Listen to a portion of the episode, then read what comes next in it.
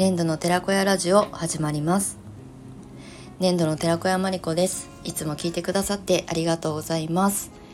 はい1月8日月曜日。今日は祝日成人の日ですね。はいえー、まあ冬休みもういよいよもう終わりですね。はい。まあそんな今日の収録配信をお届けしていきたいと思います。成人の日。うん私は25年前なので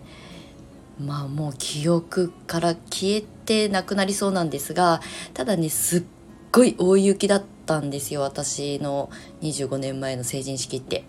で早朝夜が明ける前から着付けとヘアメイクをね美容室で受けるために大雪の中、まあ、両親に送り迎えしてもらって成人式に臨んだんですけどその記憶はねやっぱり明確に残っていて本当に大雪だったんですよね。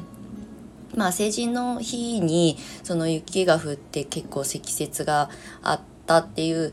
時もあのこれまであったと思うんですけど、まあ、その時のその記憶はすごく残ってますね。うん、振袖着てるのに 大雪だからねあの成人式の会場にあの入るまで長靴履いてたりとか なんかそういう記憶は残っているので今日はねすっごくあの快晴で、まあ、成人式が多分私が住んでる笠間市内でも行われてるんじゃないかなとは思うんですがはい。えー、冬休みもそろそろ終わりです。今日で多分終わってね明日から、あ、の通常運転に戻られる方も多いと思いますがはい素敵な、えー、一日をお過ごしいただきたいなと思います。はい。ではまず最初にお知らせなんですけれどもえっ、ー、とアーシングアシユサロン開業プログラムの、えー、2月開校クラスの募集受付を今しておりますので、えー、概要欄の方のリットリンクの方からご覧いただけたらと思います。はい、2月のうちに、まあ、アシング足湯サロンの、まあ、プログラムを受けていただいて、えー、3月以降、まあ、こう人が動き出すあの時期にねあの新しいあのメニューをプラスしてみたいなとか開業してみたいなという方はぜひぜひあのホームページの方をご覧いただけると嬉しく思います。はい、でもう一つがクレイカフェシップのあの新規のメンバーさんの募集受付をまあ、しておりますのでクレイを伝えてライフワークにっていうふうに思われる方、えー、クレイを伝える仲間が欲しいなつながって、うん、自分の普段のあのコミュニティの中にない人とつながるっていうことをねあのまあ、大切にしたいなっていうふうにそこから何か得たいな学びを得たいなとかヒントが欲しいなとかあと困った時に誰かに悩み相談がしたいなって思われる方は是非是非あのコミュニティの方にご参加いただけると嬉しいです。はい、こちらも概要欄の方にあのリトリンクから飛べるようになっておりますので該当ページをご覧いただけたらと思います。はい、ではですね今日の本題なんですけれどもあの今日のテーマは集客より応援者がどれだけいるかの重要性みたいなことをねお話ししてみようかなと思うんですけれども昨日ですねクレカフェシップのメンバーさんであの新しい講座を作っていこうということでミーティングをさせてもらった方がいるんですけれどもあの彼女は、えーとまあ、家庭を持っていて、まあ、ご主人もすごく応援してくださっていてただやっぱりまだまだこう仕事にしてあの売上的な面でも仕事にしてるとこう胸を張って言える状態ではないからこそ新しいことをねどんどん取り組んで発信していこうっていう、まあ、そういうミーティングだったんですけれどもあのえっ、ー、と私もクレイセラピストとして独立する時にうんまあ、セラピストとしてのあの経験が全くない状態からサロンを作ってスタートしているのでお客様がまずゼロだったんですよね。で今みたいに SNS で集客、まあ、まあブログとかで集客をしている方はいたと思うんですけどなんかこう今ほどあのインスタはもうまだまだ全然みんなが使うツールではなかったしなんかね結構こうあの新規であのお客様をこう集めていくみたいなことってなかなかこうハードルが高かった時代だったんですよね。で私はあのもちろんセラピストの経験ゼロからスタートして、まあ、ちょっと施術をね技術的に身につけた経験はあったので全く技術がなかったわけじゃないけれどもあの顧客がいない状態からスタートをしたんですよね。そうであのまあ、かといって、まあ、友達がいなかったわけじゃないし東京で約10年会社員まあ、いろんな仕事をこう転職しながらあの10年間その東京で過ごしてきた間にあのつながってくれた、まあ、元同僚だったりとかあとは私はあまり会社の同僚といつもつるんで飲みに行くっていうタイプではなくてどんどん一人で飲みに行ったりとか一人で遊びに行ったりとか、まあ、いろんなコミュニティにこう飛び込んでいくのが、まあ、楽しかったのでそういうところで人脈が増えていったりとかしてたんですけどただあの独立をしようと思った時に、まあ、私はクレイセラピストとして独立してこれで食っていくんだ、ね、食べていくんだということをあのこう報告できる相手相手とかその相談できる相手って限られていてまあきっと私がやろうとしてることはまだまだその当時はクレイセラピーもあの未常識だったので、まあ、理解してもらえないだろうなっていうふうに思っていたのでなんか起業している友達だったりフリーランスで仕事をもうすでにしているようなそういう友人にはあのこんなことやりたいんだってことをね相談したりとかしてたのはしてたんですけどただあの SNS、まあ、フェイスその当時はまだ Facebook とかがね盛んだったので Facebook でつながっていてくれた元同僚だったりとかクライアントさんだったりとかが私が最後の会社を辞めた時に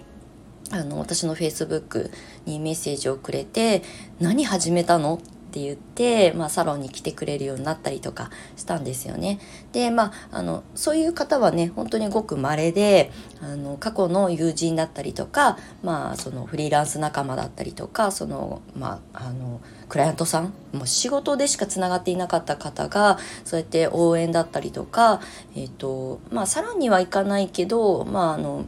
やってることはシェアするよとかっていうことで応援してくださる方があのいたおかげで私はサロンをあの開業した時からあの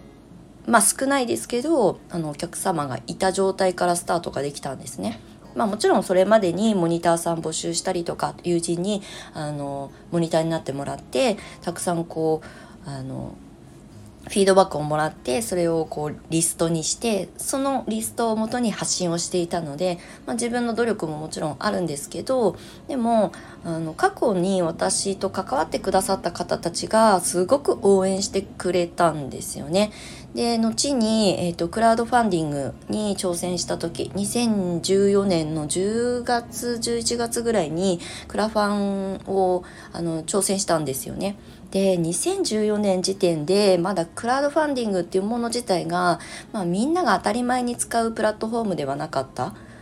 仕組みではなかったので、まあ、苦戦するわけですよね。だってまあそんなにねあの私は知名度があるわけじゃないしあのファンの人がいるわけではないところからスタートしているのでやっぱりその時に助けてくれたのは私が独立したことを応援してくれた友達だったりとかあとあの会社以外でつながっていたあのまあ何て言うんだろうなこう飲み仲間だったりとかなんかねあの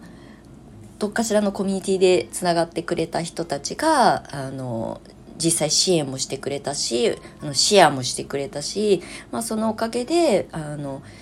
目標金額には達成できなかったんですけど20万円ぐらいの支援をいただいたんですね。もちろんリターンでお返ししてますけれどもでもその時にすごく感じたのは応援者がどれだけいるかっていうのがすごくスタートアップの時に大切だなっていうふうに思わせてもらったんですね。で私はどちらかというとあのまあ、あの周りの人に自分がやりたいことを相談するタイプではなくて常にいつも事後報告なんですよね。家族に対してもそうだし、まあ、友人にも今こんなことをやろうと思ってるとか今悩んでるみたいなことはあんまりこう打ち明けるタイプではないのでなので自分で決めて自分で突破していく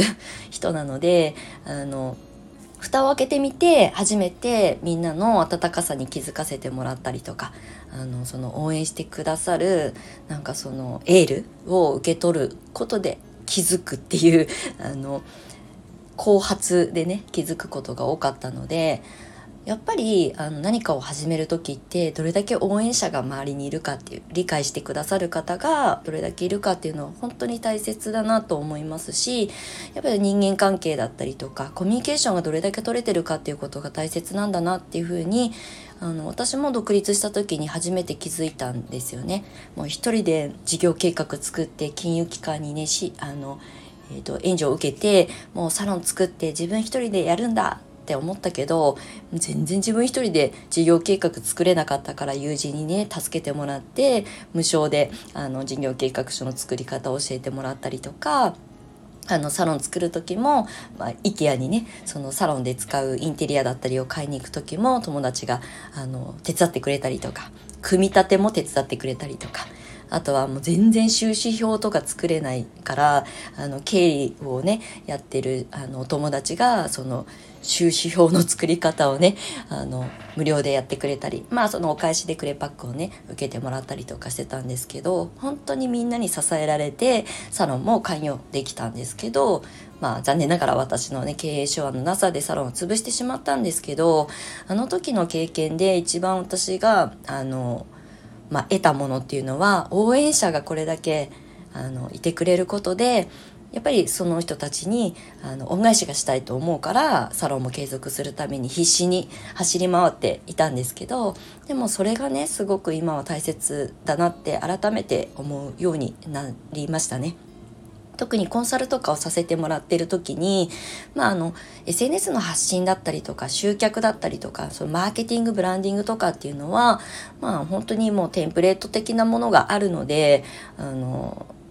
あとは数をこなすとかねタイミングを逃さないっていうことでしかまあないんですけどでも一番もっと大切なのって結局人なのでサービスを提供するにもそれを受け取ってくださるのも全部人なのでどういう人とのコミュニケーションがちゃんとこう作れてるかコミュニティを作れてるかっていうことの方が、まあ、私は重要視した方がいいかなっていうふうに思うので、まあ、ご家族パートナーあの友人も含めあとは過去のその私みたいに、まあ、仕事でつながってた人たちが応援してくれるようになったりとかすることも本当にすごい助けられたんですよね。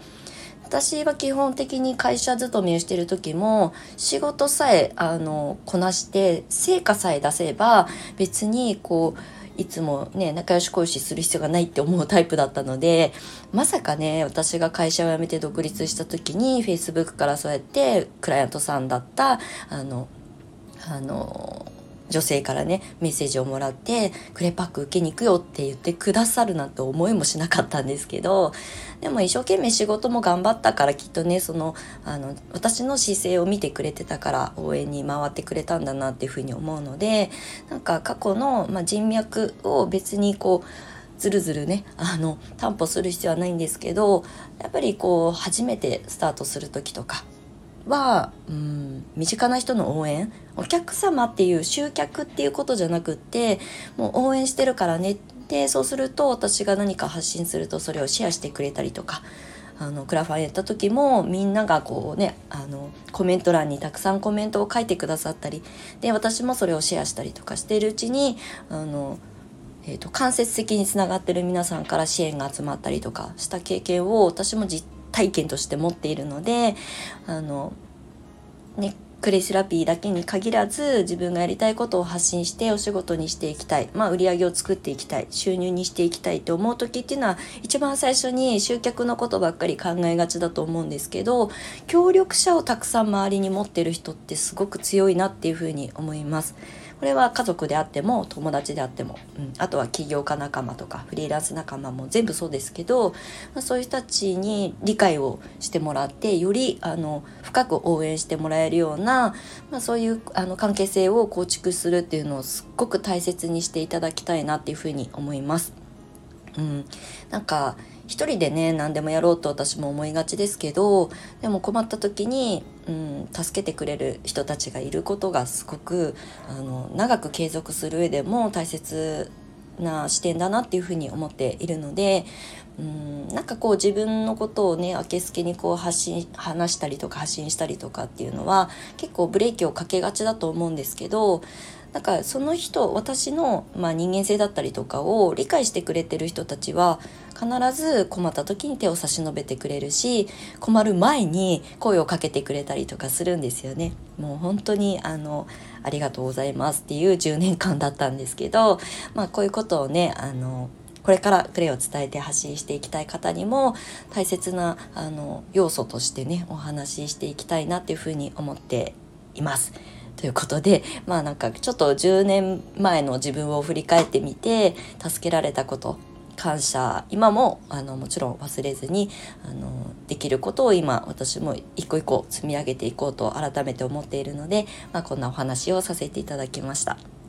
はい。なので集客とか、まあ、数字とかってすごく大切なんですけど、その前にどれだけ自分のことを理解してくれてる人がいるかとかね、まあ、それは人数ではなくて、あの、深くあの理解してくださって、あの、応援してくださる方がいるかっていうことがすごく大切だよっていうお話をさせていただきました。はい。ちょっとあの、思いついたままに話してるので あのまとまりがなかったかもしれませんけれどもあの新しいことを2024年スタートされたい方は是非あの応援者、うん、